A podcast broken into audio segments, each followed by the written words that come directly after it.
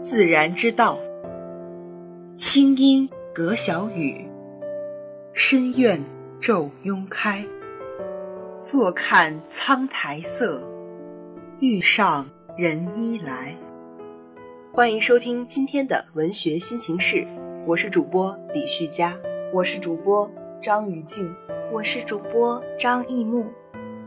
宇宙万物，众生灵各有其生存之道，万物并育而不相害。道并行而不相悖，不同的道在宇宙中自由地生长并演述其道，这些皆是自然之道，也是老庄的哲学思想。遵守自然的发展规律，将生命融入自然，让心灵感受自然之美。在老庄的学说中，通俗意义上的伦理道德似乎并不被提倡。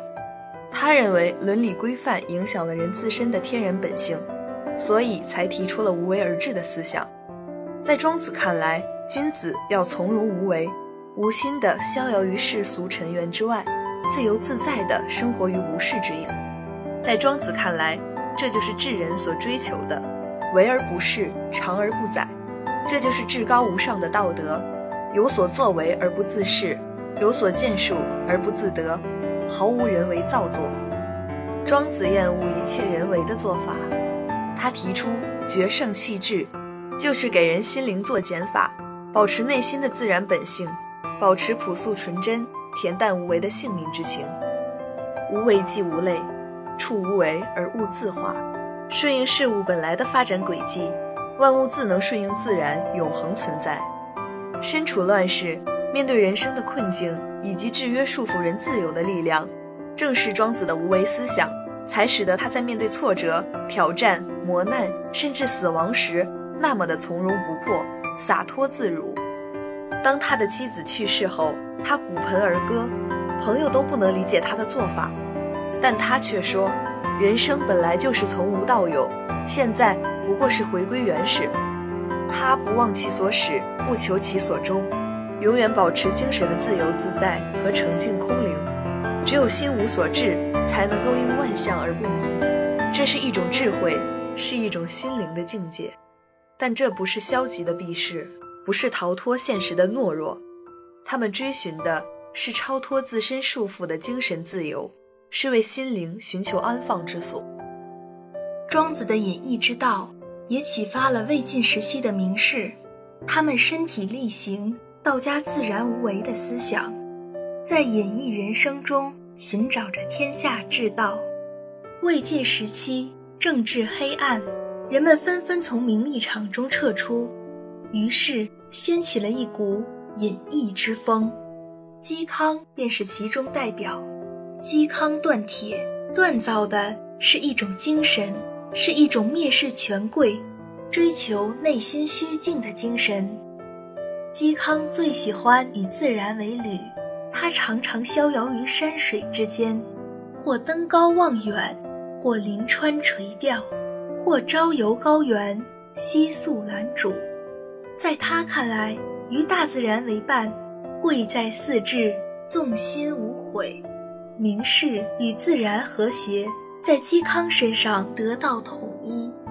魏晋风度在自然天性中得以流传至今。虽然竹林时代已离我们远去，但他们所构建的精神净土依然值得怀念和追寻。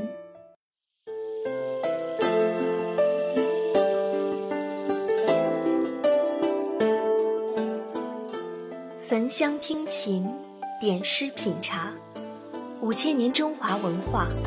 每一次翻开，都有新的故事。寥寥数语，又怎能说完历史？不如寻一处天地，倾听九州华章。欢迎收听《百字画中华》，来这里听一听这些鲜为人知的故事。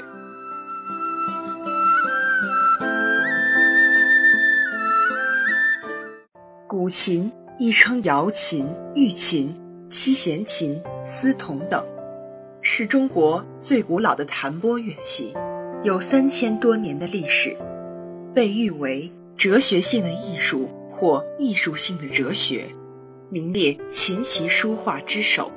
古琴一弦属土为弓，用八十一丝，声沉重而尊；二弦属金为商，用七十二丝；三弦属木为绝，用六十四丝；四弦属火为止，用五十四丝；五弦属水为雨。